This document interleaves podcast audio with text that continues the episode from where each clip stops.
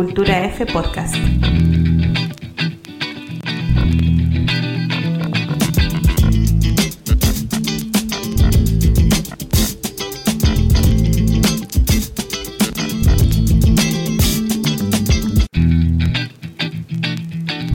Hoy queremos hablar de libros y fútbol.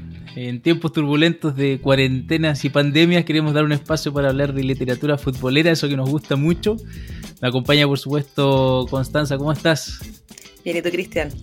Todo bien, encerrado en casa, pasando la cuarentena. Sí, buscando formas de entretención. Así es. Y el encierro nos ha llevado a, a mirar hacia los libros.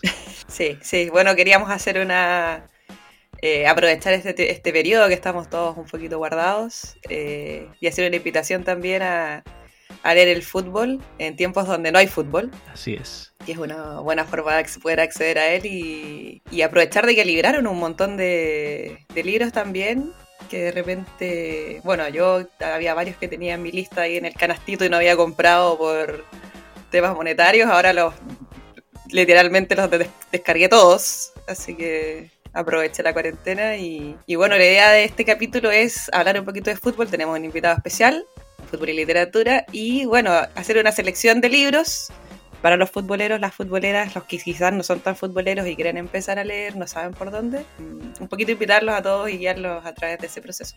Sí, esa es la idea. Queremos repasar libros y eh, motivar a los futboleros a que se sumerjan en el mundo de las letras futboleras y, o recomendar también a los que ya conocen eh, nuevas lecturas. Así que para ello vamos a conectar con, nuestro invitado, nos vamos a viajar hasta Sao Paulo, Brasil.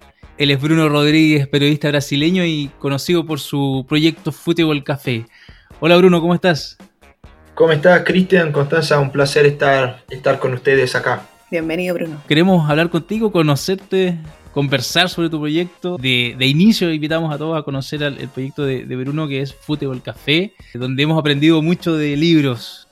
Sí, bueno, Cristian, eh, a mí me, encanta que la gente que no es de Brasil se interese por, el proyecto, ¿no? Eh, eso me, hace muy feliz. Y la idea del proyecto es un poco eso, de llevar a la gente que quizás no conozca a determinados libros o revistas o, lecturas que, existen por ahí, eh, llevar a esa gente un poco de, las nuevas cosas, ¿no?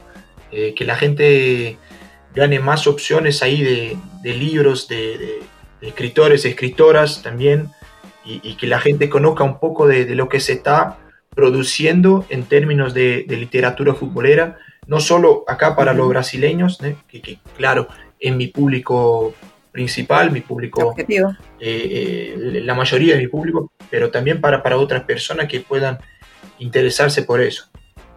Buenísimo. Bruno, ¿te puedo hacer una pregunta? ¿Cuándo comienza Fútbol Café? Constanza, yo, yo empecé Fútbol Café eh, hace tres años, pero era una idea que yo ya tenía, ah, tener un espacio donde hablar sobre el tema. Eh, yo, a mí me gusta decir que, el blog es un producto del desempleo. Yo estaba sin trabajo en, en esa época, quería cómo hacer algo primero para distraerme porque yo no podía más, eh, yo enviaba como currículum a, las empresas y, a personas para, para intentar... Eh, claro, conseguir trabajo. Sí, conseguir trabajo, pero también necesitaba hacer algo como para, para llenarme eh, el tiempo y la cabeza. Mantenerte activo. Sí, sí, sí, por supuesto. Entonces empecé ahí a escribir un poco sobre fútbol y prensa. Eh, esa relación entre proyectos editoriales que, se basan en el fútbol y, también en la, en la eh, proyectos que sean eh, físicos, ¿no? como libros y, revistas. Y ahí empecé a escribir en el, en el Medium, la plataforma, pero con el tiempo pensé que sería bueno y sería necesario tener un espacio para poder colocar ah, todos, todos estos eh, textos y todo lo que iba a producir en un único espacio, en un único lugar. Y ahí vino la idea de, de, Fútbol Café, que es tener ahí, reunir ahí eh, textos y, y, todo que, que, yo pueda producir sobre ese tema. Entonces empecé hace tres años Eh, escribo no como gustaría, porque eh, me toma tiempo eh, y ahora, claro, tengo trabajo, trabajo ya hace dos años en un diario acá de San Paulo, en la fuera, fuera de San Paulo, y ahí me, me falta tiempo para dedicarme como yo, como a mí me gustaría. Pero bueno, ahí, ahí está el blog y tengo también las redes sociales donde puedo, donde puedo poner un poco, eh, cuando, cuando tengo tiempo. Bueno, es una por otra. Sí, sí, sí, sí, para, para mantener todo actualizado y, y, la gente siempre activa junto al, al, proyecto.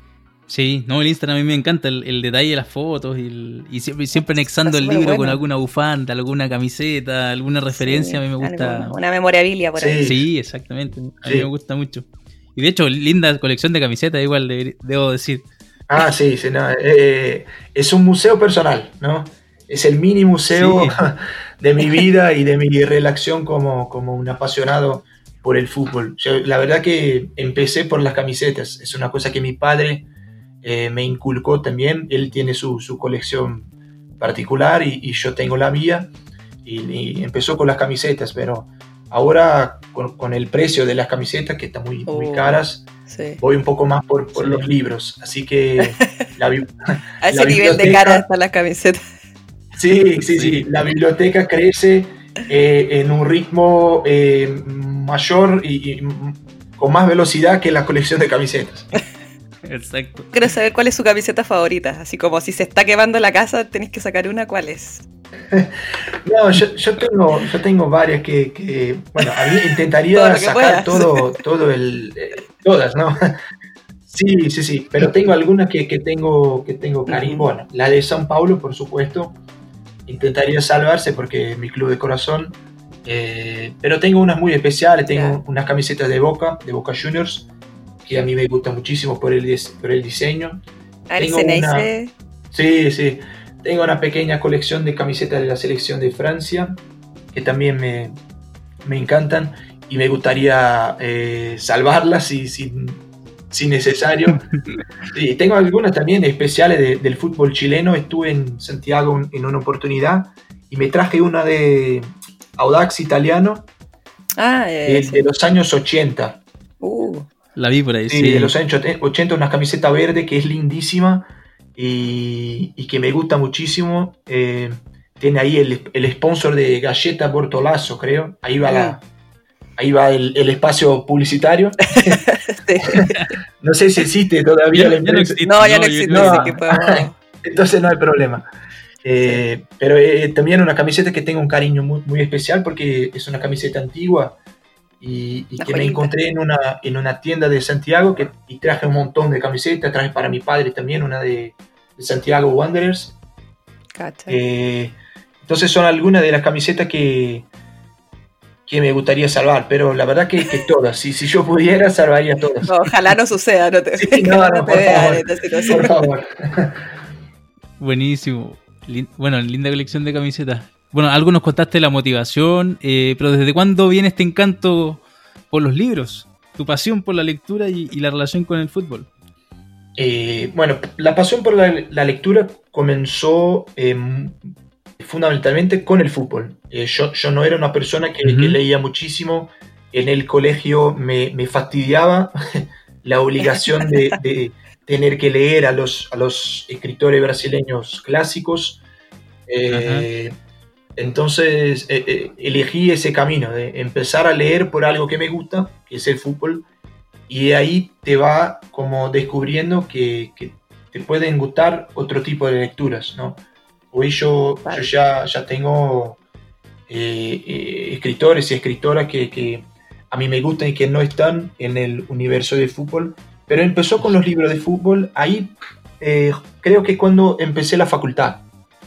Cuando empecé la facultad de periodismo, yo, yo ingreso en la facultad, en la universidad en 2010 y creo que ahí con, con eh, conociendo un poco más de, eh, de dónde buscar y de, qué, y de qué obras serían interesantes para mi formación como periodista deportivo, empecé a buscar algunas cosas de libros, eh, reportaje y todo. Y también eh, es algo que siempre digo eh, para los, los lectores, yo, yo, soy una persona eh, privilegiada porque tuve la oportunidad de viajar eh, un poco. Y, esa oportunidad de viajar también me dio la oportunidad de, conocer y de traer eh, un poco de la literatura que se produce ahí afuera. Entonces yo, yo tuve la oportunidad de estar algunas veces en, en, Argentina y de estar en Uruguay de vacaciones o, o, trabajando y pude, pude conocer un poco de lo que se produce ahí y, de lo que se hace en, en, América Latina y acá en Sudamérica en términos de, de, fútbol, ¿no? Porque acá en Brasil estamos un, poco, un poco aislados por el tema de la, del idioma, de la lengua. Sí, idioma. sí entonces eh, estamos un poco aislados de, de todo. Y si, si, te vas a una librería en Santiago, como yo tuve la oportunidad de, de, de ver y de, vivir eso, te encontrás con literatura de, toda Sudamérica. Y acá en Brasil no, no pasa eso. Entonces también hay esa, esa linda oportunidad que me dio la vida eh, de, estar ahí en, en, un par de lugares donde yo pude conocer y, ver lo que estaban escribiendo y produciendo de literatura futbolera por ahí. Sí, como que la, como que la, la, cantidad de, ediciones traducidas al portugués es más, más limitada. Sí, me, sorprende igual eso. Como que efectivamente sea una literatura un poquito dominada por su idioma. Sí, sí, sí, eso pasa y, y es muy curioso porque eh, tenés en Portugal una, una, producción de literatura de fútbol muy, muy, eh, muy grande, muy prolífica y que no llega para nosotros acá en Brasil. Y otros libros que se publican ahí en otros idiomas, como el inglés o, el español, eh, no llegan. sí, también no llegan acá, salvo por una u otra iniciativa ahí de una, de una editorial. Sí, una editorial, claro. Sí, independiente. Hay una editorial que se llama Grande Área, que llegó hace poco tiempo, creo que debe tener como 6, 7 años por ahí, y que llegó un poco para, para eh, acortar esa diferencia. Entonces trajo los libros de, Guardiola, de Jürgen Klopp. Eh, entonces pudimos, eh, ahora, ahora tenemos la oportunidad de leer en portugués esos libros, pero era algo que no pasaba antes y que no pasa al ritmo que nos gustaría.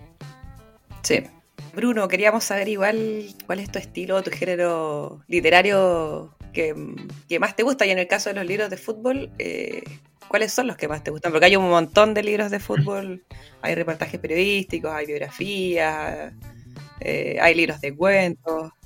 ¿Cuáles son los que, es que a ti más te gustan? Sí, eh, a, mí me gusta más los de, los de reportaje. creo que por, también por, por una relación ahí con la profesión. ¿no? Claro. Eh, serían los libros que yo gustaría eh, haber hecho o haber eh, escribido, ¿no? Entonces tengo algunos que, me marcan muchísimo.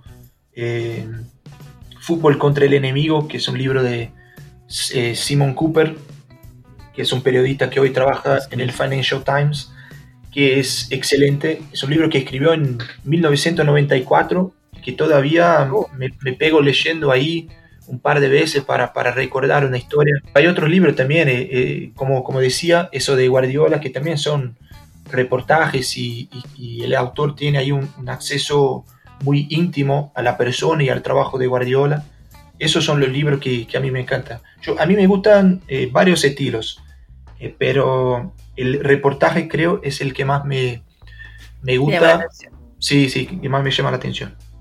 Otra cosa que nos encantó de, tu blog y de, tu Instagram es los viajes que has podido hacer a Montevideo, a Buenos oh, Aires, viendo cultura futbolera, eh, recorriendo librerías, recorriendo estadios. Y te queríamos preguntar, ¿qué tal esa experiencia y qué tienen en común Brasil, Uruguay, Argentina en cuanto a la cultura fútbol? Que en cierta mirada se puede ver algo distinto, los más cercanos al Río de la Plata en comparación con lo que pasa en Chile, por ejemplo, en Perú. Sí. ¿Cómo, ¿Cómo, ves eso? La cultura fútbol del Atlántico versus la del Pacífico.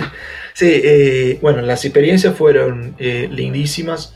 Yo soy, yo soy fanático de Buenos Aires.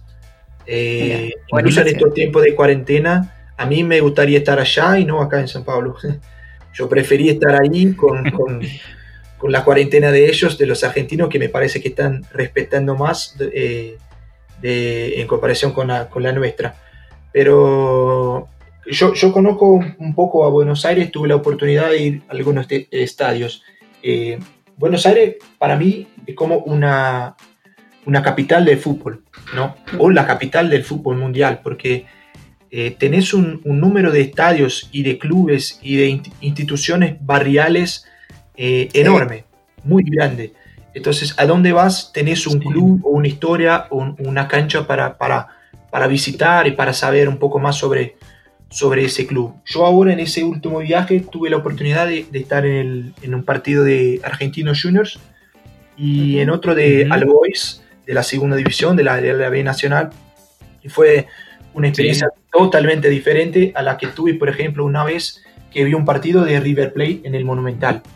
Eh, ah. Pero lo, lo, que pasa es que esos clubes tienen, tienen hinchada. Todos. Yo estuve en River, yo estuve en Huracán una vez yo estuve ahora en Argentinos y después en Albois. Eh, y los estadios están con, no digo eh, llenos o, explotando de gente, pero hay gente. Claro. Hay hinchas, hay familias y hay una cosa de, trasladar a, su, a sus hijos y a sus nietos la pasión por el club y esa, esa relación que, tienen con la comunidad, con su barrio. Entonces, eso, eso me encanta muchísimo en el fútbol argentino.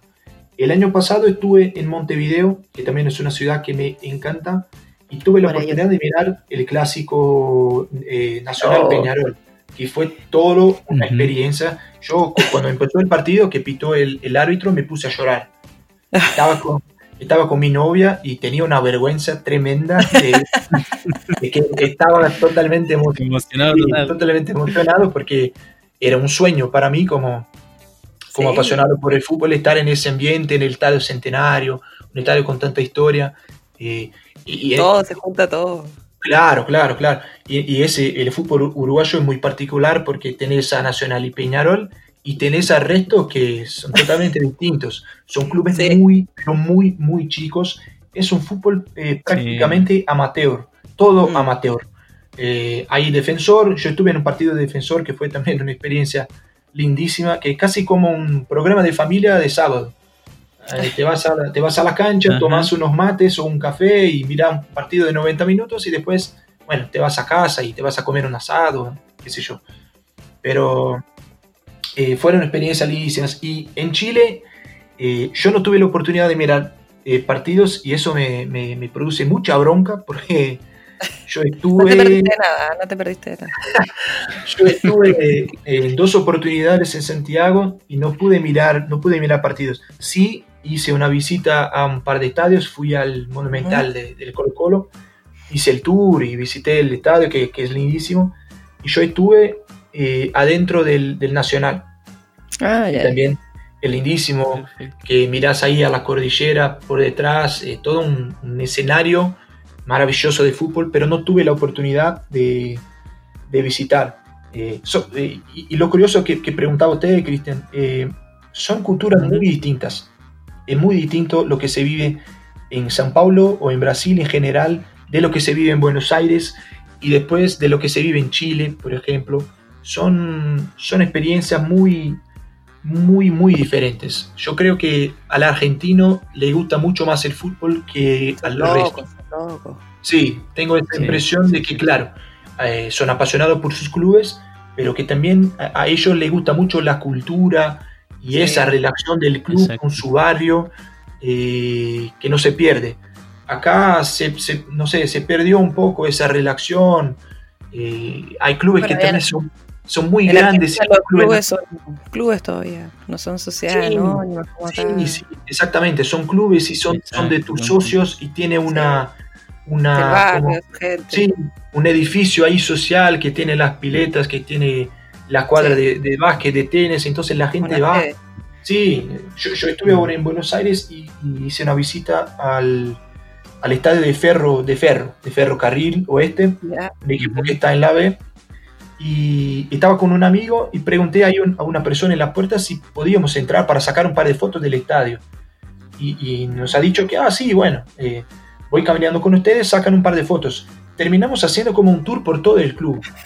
Y nos mostró las canchas, eh, los niños jugando, el equipo de hockey femenino, eh, la cancha de básquet, las piletas, la, oh, parrilla.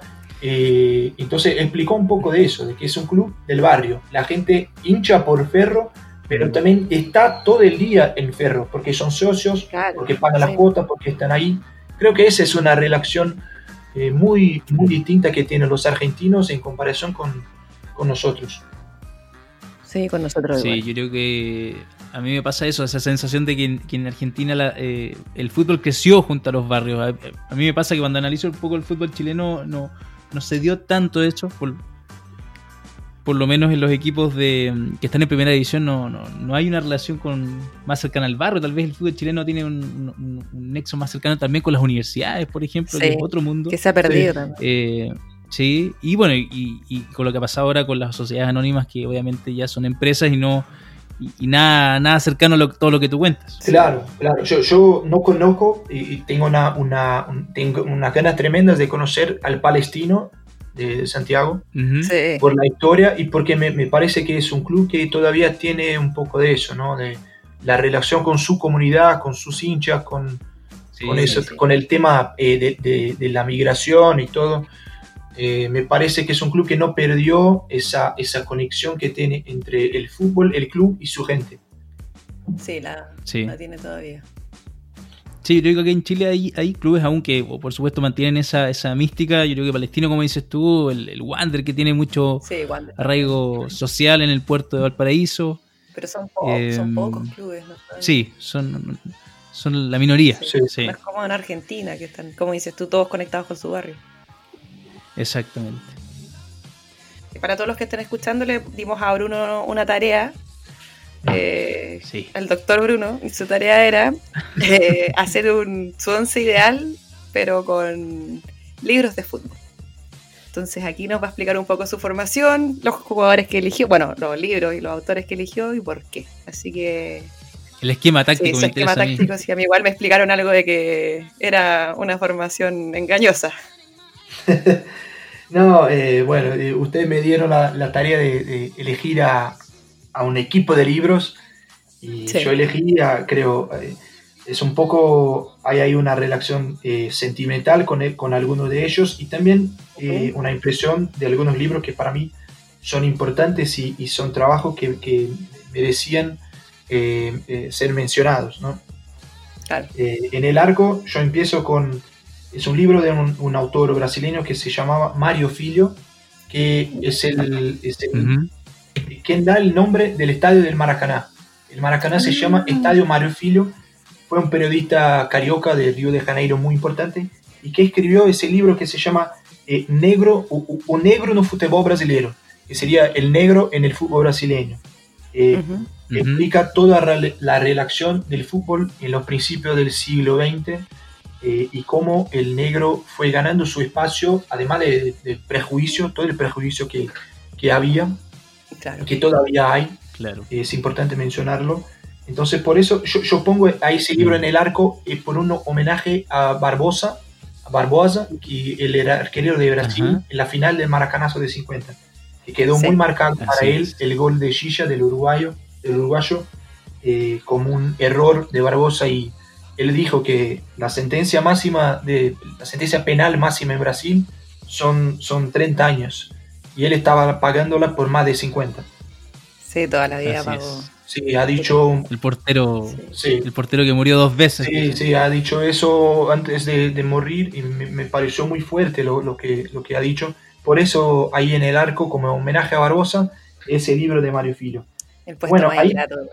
Sí, ahí tenemos una línea de cuatro atrás. Sí. Vamos a, Cuatro eh, defensores. cuatro defensores. Bueno, como defensores, como defensores yo puse como los peores del equipo. Había como un montón de buenos jugadores que, bueno, hay que, hay, esos eh, han que estar ahí eh, en medio y en el ataque. Pero los cuatro defensores yo pongo a Nick Hornby por la derecha, que es el autor de Fiebre en las gradas. Eh, Tenía en mi lista. de Un librazo. Sí, sí, es un libro fantástico, creo que de las lecturas que más me, que más me produció eh, emoción y, y- y alegría de haber leído, de su pasión por, por el Arsenal. Entonces, ahí está en la derecha un inglés.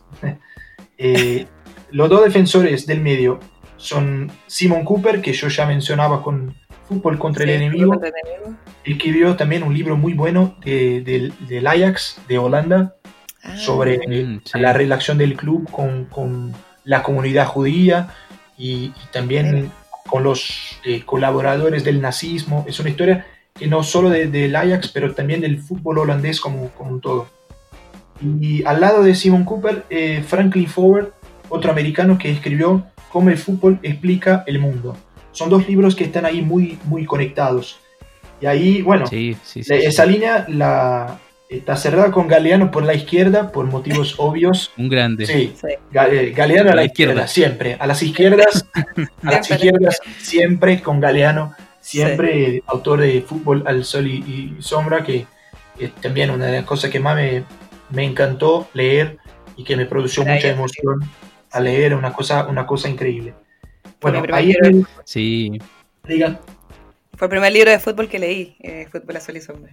No, sí, es muy especial y eh, eh, estamos grabando en, las, en la semana en que se cumplen cinco años de, que murió Galeano. Entonces también una, una oportunidad ahí de hacer un pequeño homenaje a él. Homenaje. No, aquí voy a agregar un, un, tip. Hice un descubrimiento hace unos días en Spotify, así que para aquellos ah, que, les gusta Galeano también, este libro, Fútbol a Sola y a Sombra, está en formato audiolibro en Spotify, así que hay un regalo ahí para los futboleros. Y narrado por eh, el propio Galeano. Y leído y narrado por el propio Galeano, con, toda la intención, así que... Es una joya. Sí. Vamos con el medio campo, Bruno. Bueno, ahí en el medio campo son cuatro jugadores. Aquí hay más pies, hay más pies. Sí, sí, eh, ahí empiezo por, por Pep Guardiola, eh, como un, número 5 allí, al frente de la defensa, por su libro que acá en Brasil eh, se llama Guardiola Confidencial, pero que se, que se produjo ahí en España por el autor Martí Peralnau, que es Her Pep. Her Pep, sí. Sí, que es el libro de, su, de su, primera temporada y de la llegada de Guardiola al Bayern me parece increíble porque tuvo un acceso al, personaje y al vestuario y al trabajo y a la persona de Guardiola que no, no, no, conocíamos de, ningún gran entrenador de fútbol. Mm. Antes de ese no, no había... La intimidad. Sí, exacto, un acceso tan íntimo al trabajo de un entrenador. Claro, hay también un culto a la persona que yo no estoy tan de acuerdo, pero claro, sacamos esa exageración del personaje hay mucha cosa que, que, que, se puede aprovechar de la lectura. Entonces ahí empezamos por Guardiola con, con Martí Peralnau. Eh, después al lado de Guardiola pongo a otro español que es Axel Torres. Es autor también de un par de libros de fútbol y, y, que escribió un libro que me parece muy bueno, que me gustaría haber eh, escrito, escribido, que se llama Once ciudades. Sí, a mí me parece muy interesante este libro. Sí, es, un libro sobre viajes futboleros experiencias que él vivió viajando y cubriendo y descubriendo fútbol en lugares a veces que no estamos también acostumbrados como Eslovenia. Mm. Una de las experiencias más bonitas del libro que, cuenta Axel eh, se pasa en Eslovenia, en el este, Europa del Este. Entonces, por eso de las 11 ciudades, por como un, mediocampista que recorre toda la cancha, que viaja muchísimo puse Axel Torres ahí al lado. Sí, me gusta eso de, recorrer el, fútbol más alterno, más underground, por decirlo así, no tan mediático. Claro. Totalmente, y creo, Chris, eh, en tu Instagram, si no me equivoco, eh, usted mencionó también a un libro que es, eh, que acá en Brasil llamamos A Sombra de Gigantes, ¿no? A la sombra de gigantes. Sí, sí, sí. Que usted incluso habló sobre el Unión Berlín, ustedes hicieron un, el episodio pasado. Sí, este libro es como una. Me parece el representante brasileño de 11 ciudades, ¿no? Ah, perfecto. Un poco de, viajar y descubrir. El autor, eh, Leandro, un periodista acá de Brasil, que también viajó a Europa para descubrir eh, eh, ese fútbol de, que, mencionaste, el fútbol que está más alejado del centro y de las grandes ligas y de la Champions League, del lino de la Champions y todo eso. Más cerca de la gente, más lejos del lino. Sí, eso nos gusta a nosotros. Bueno, y ahí en el medio eh, completamos con la biografía del doctor Sócrates, que es una biografía muy linda, es escrita por, por un escocés que trabaja en Brasil, Andrew, Andrew Downey.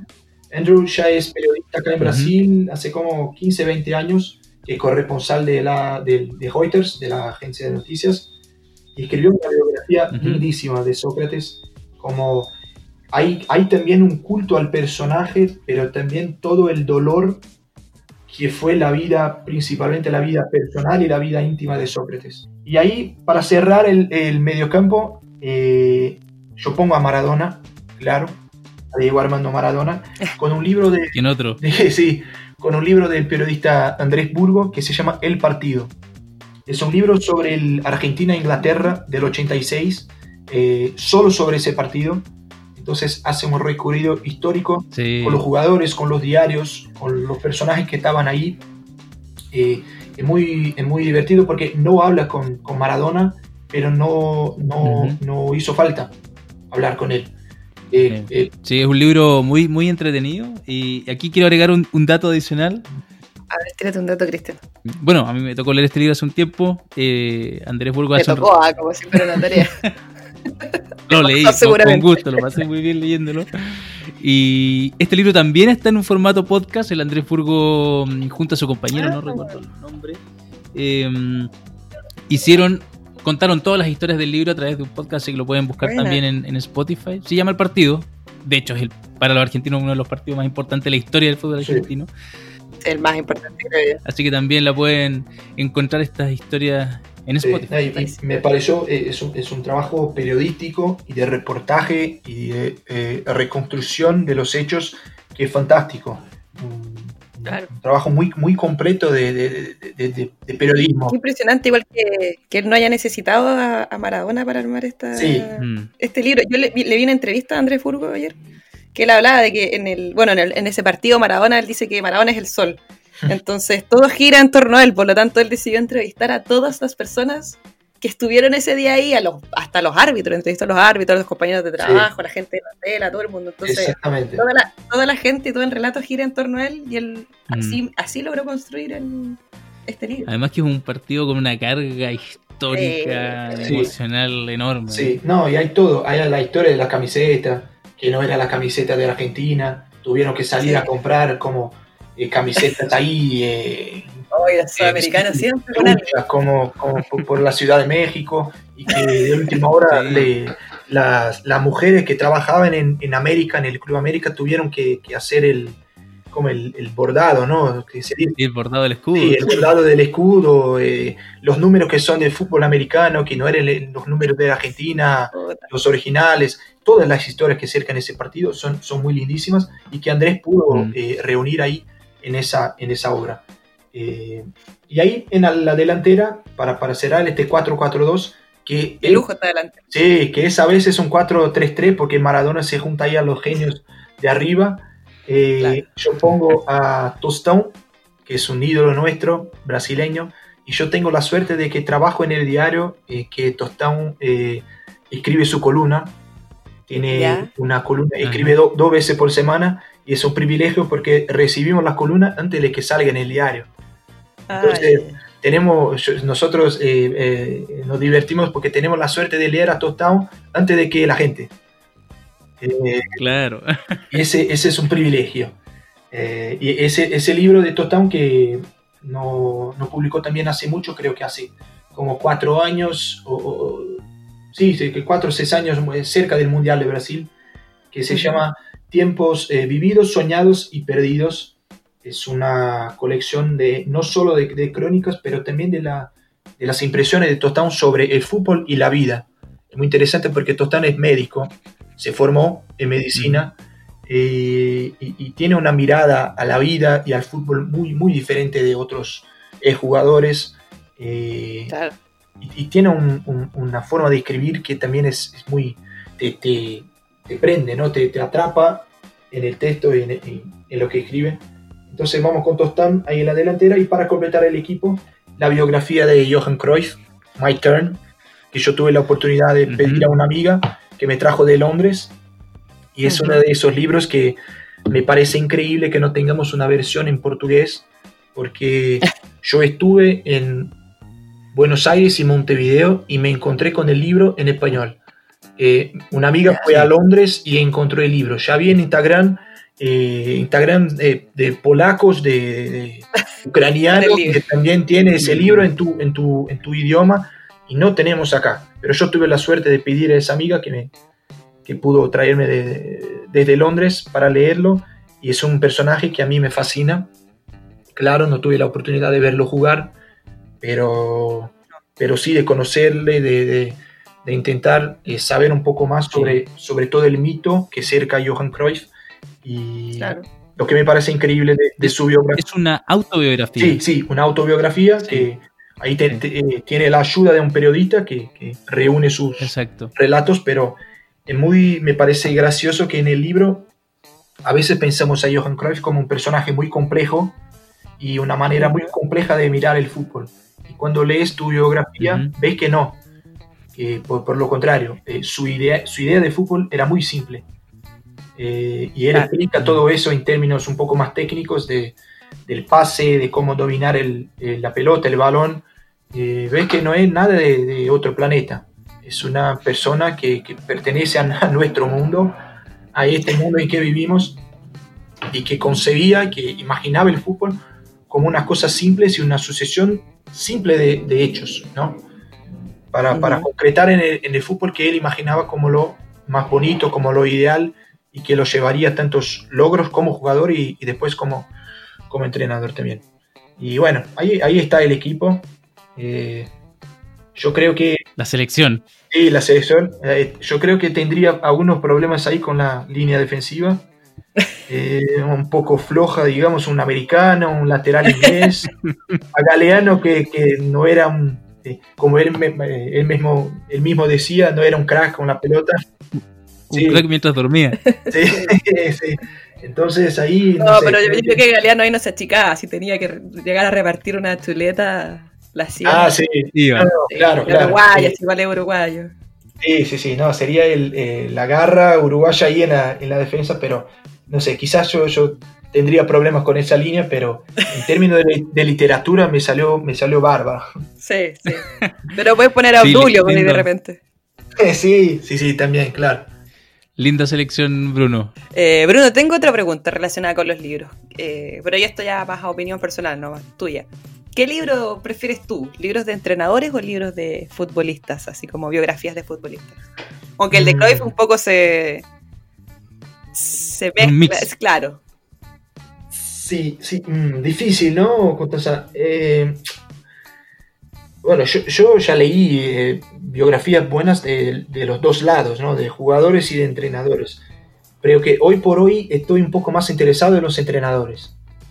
Me parece que eh, cuando lees los libros de los entrenadores, empezás a entender un poco mejor lo que ves por la tele o lo que ves en vivo, claro. lo que está pasando en una cancha. Yo para mi trabajo es fundamental intentar eh, entenderlo mejor y, esos libros, a, veces los libros de, jugadores son un poco eh, como eso de que hablamos del culto al personaje, son, son muy no van a la, a la, a la origen de, de, las cosas, ¿no? De, los porqués y, y, de cómo llegaron o por qué actuaron así en determinado momento, no sé. Es un poco como evitan entrar en, en, temas que no sean tan... En temas complejos. Sí, sí, complejos, que no sean tan interesantes desde el punto de vista de, la imagen de, un, de una persona que no comete errores y todo. Claro. Pero creo que yo hoy por hoy estoy, estoy más interesado en los libros de, entrenadores, en intentar entender mejor lo que pasa en la cabeza de ellos, lo que intentan eh, trasladar a la cancha a sus equipos. Un personaje igual los entrenadores. Sí, también. Ahora estoy leyendo un libro de, Marcelo Bielsa, eh, que son eh, entrevistas con personas que o trabajaron o que de alguna manera fueron influenciadas por, por Marcelo, por, el, por ese claro. ¿no? Y, es muy interesante, me parece muy interesante escuchar a las personas y algunas incluso no, no están de acuerdo a todo lo que Marcelo Bielsa eh, piensa sobre fútbol. Y, Está loco, loco. Sí, es loco. totalmente loco, ¿no? ¿Cómo, se llama ese libro? Este, eh, El legado de Bielsa.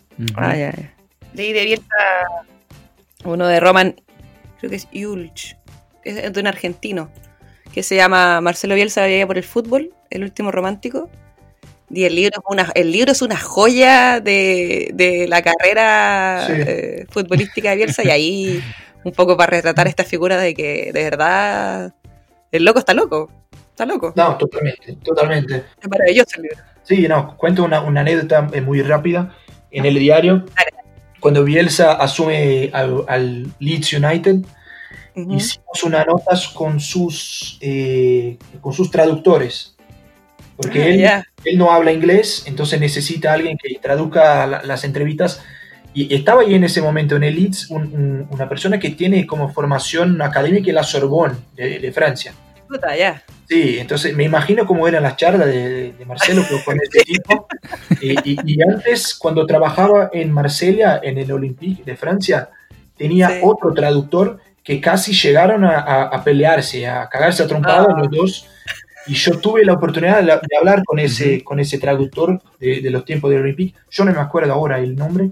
Es un francés que vino a Chile para trabajar una época Ah, y que cuando era mucho más joven, cuando Bielsa se va a Francia, eh, eh, contracta eh, ese, ese traductor y co- como le ha dicho, eh, el tipo trabaja 24 horas, está durmiendo y suena tu, tu teléfono, tu celular, con Marcelo te llamando porque necesitas que traduzca algo o necesitas No para, que la no gente que trabaja en la cocina del club esté todo el día pendiente del trabajo de él. Entonces, no solamente él es el loco, como, como eh, vuelve loco todo el mundo, ¿no? Sí.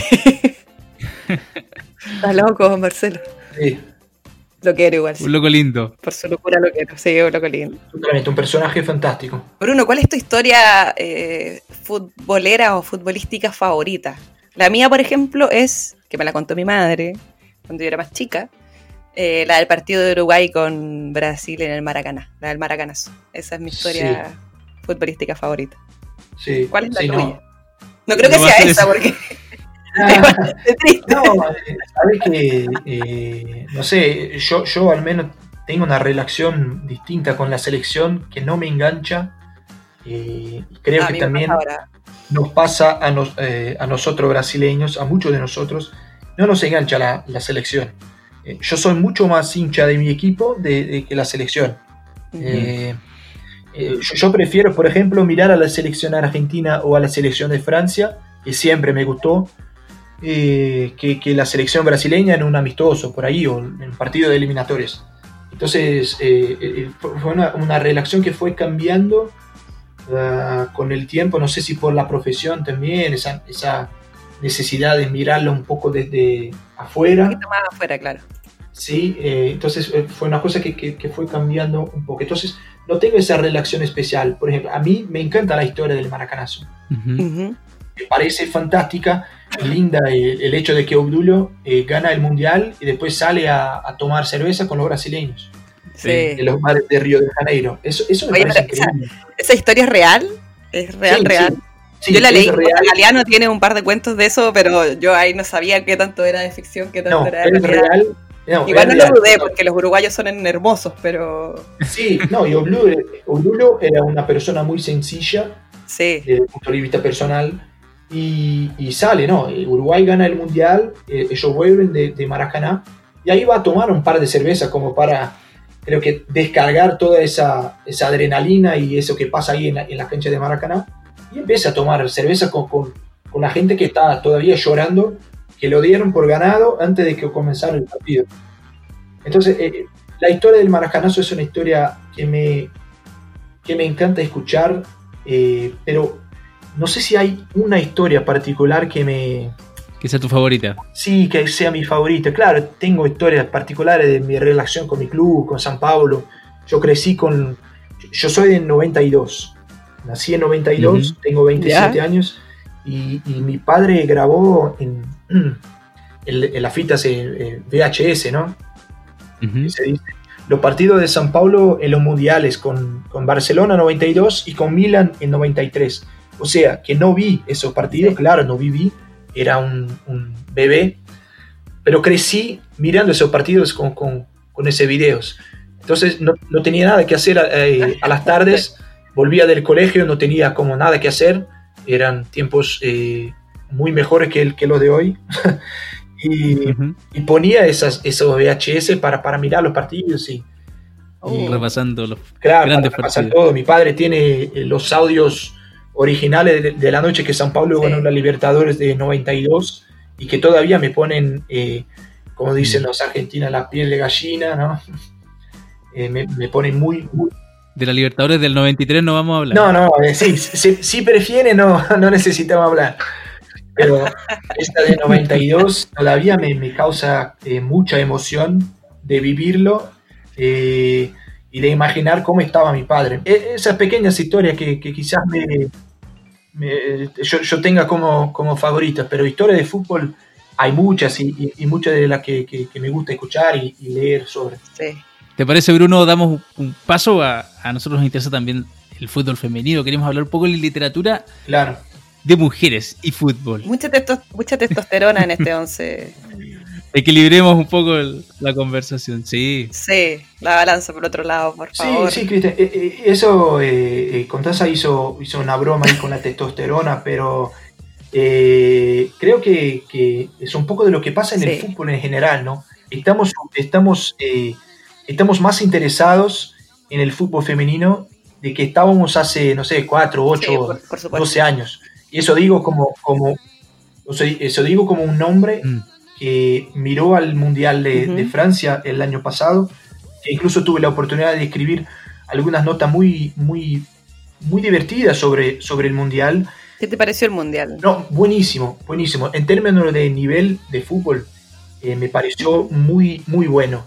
Yo tuve la oportunidad de escribir sobre la entrenadora de Francia, que fue jugadora, ah, sí, sí, que, sí. que, incluso creo fue capitán de la selección en otros tiempos. Sí. Es una... Muy buena entrenadora. Sí, sí, el equipo de Francia que era buenísimo, eliminó a Brasil.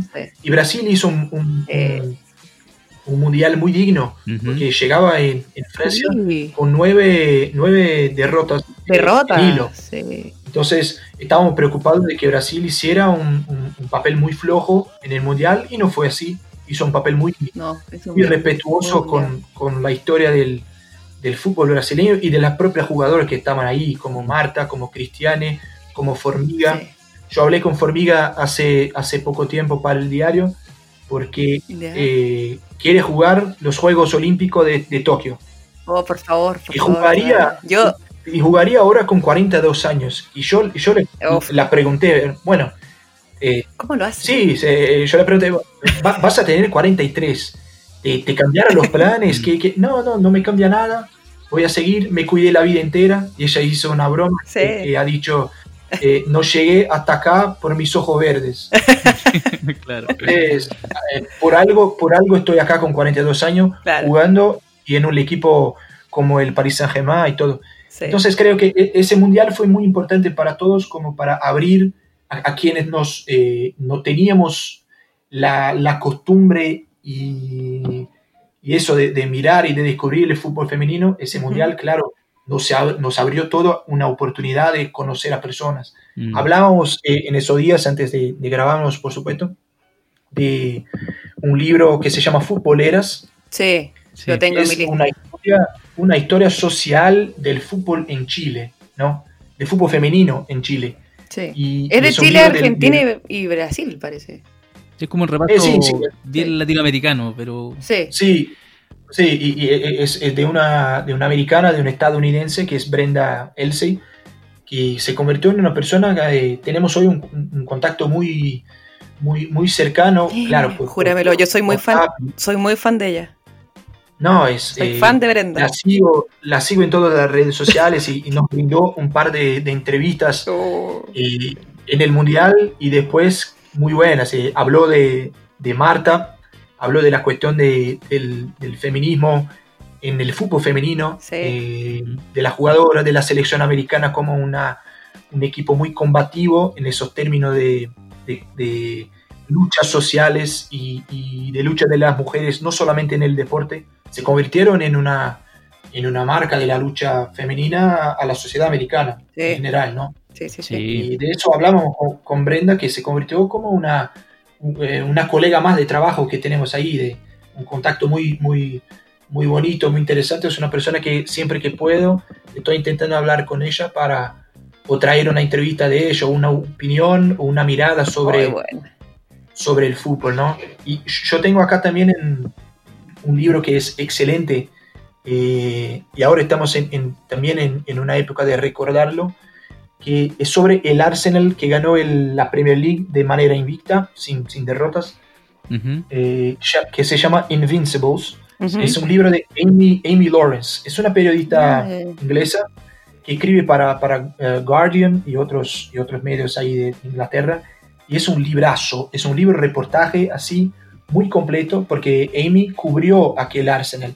Estaba cerca del equipo, eh, mm. estuvo ahí eh, siguiendo ese equipo que, que, terminó de manera invicta la Premier 2003-2004 y que reúne ahora en este libro, que creo tiene, no sé, creo que dos años en el máximo. Es nuevo. Ah, es, nuevo, sí. Eh, eh, eh, todo ese trabajo de recordar y de hablar una vez más con todos los personajes que estaban involucrados. Así que es una de las obras, una de las pocas, confieso, que tengo de mujeres acá, pero que me pareció buenísima, que un espacio importante sobre un hecho importante que fue ese Arsenal, que una mujer haya, haya producido y que esté ahí como una, una voz importante del periodismo. ¿no? Súper bien. Bruno, tengo otra consulta. O sea, en realidad, ¿qué opinas tú? Ahora cambiaron, Brasil cambió de entrenadora, se fue su entrenador de ocho derrotas, llegó Pia Sundai, que era ex entrenadora de Estados Unidos, ex entrenadora de Suecia. Le sobran eh, títulos, currículum, tiene para regalar. ¿Qué, ¿Qué, opinas tú? Yo personalmente le tengo una fe ciega a Brasil en los Juegos Olímpicos, son mi candidato a llevarse el oro y a sorprender. Ojalá lo hagan. Eh, sí. Quiero saber qué opinas tú de eso. Eh, el entrenador anterior, que era Vadão, Osvaldo Alvarez, un entrenador que siempre ha trabajado con el fútbol masculino, fútbol de hombres, y, que, bueno, fue muy, muy criticado por su, por su papel con la selección, no, no por el mundial, pero principalmente por, por el de antes. Sí, la preparación. La preparación, exactamente.